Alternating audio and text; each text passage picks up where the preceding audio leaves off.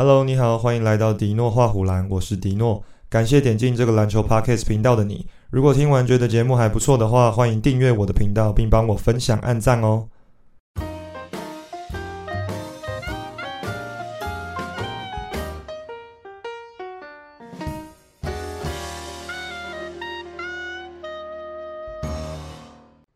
NBA 总冠军赛第五战回到勇士主场 Chase Center 举行。赛前两队战成二比二平手。这场天王山之战，谁能先拿下，将率先听牌。开场，塞尔提克在勇士的严防下失误连连，给了勇士很多转换快攻的机会。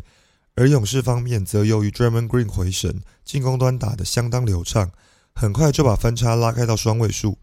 绿衫军在命中率不佳的情况下，只能勉强咬住比分。首节打完，勇士以二十七比十六领先塞尔提克。第二节两边都陷入外线打铁的窘境，进攻步调也都显得很凌乱。但塞尔提克靠着强势进攻篮下，打出一波八比零的攻势，一度将分差缩小到仅剩六分。但勇士靠着 Wiggins 切入篮下，以及休息过后的 Curry 也以稳健的中距离稳住比分。半场打完，勇士以五十一比三十九领先。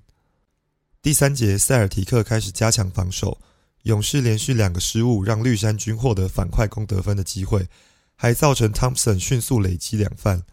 且塞尔提克的三分也及时回神，拉出了一波十比零的攻势，追到仅剩两分差。反观勇士的空档三分命中率持续低迷，防守也出现问题，不断让塞尔提克找到三分空档的机会。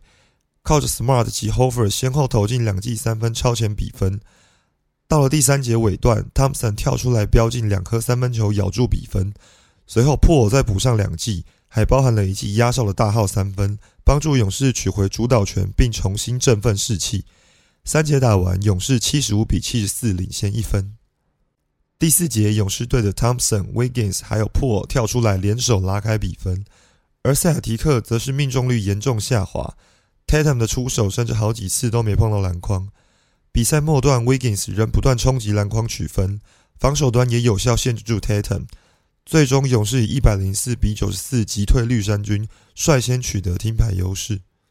这场比赛可以看到两队的模式似乎互相交换了。前几场靠 Curry 开五双才能赢球的勇士，这场变成全员皆兵。不但 Green 的状态恢复正常，Thompson 补上外围火力支援。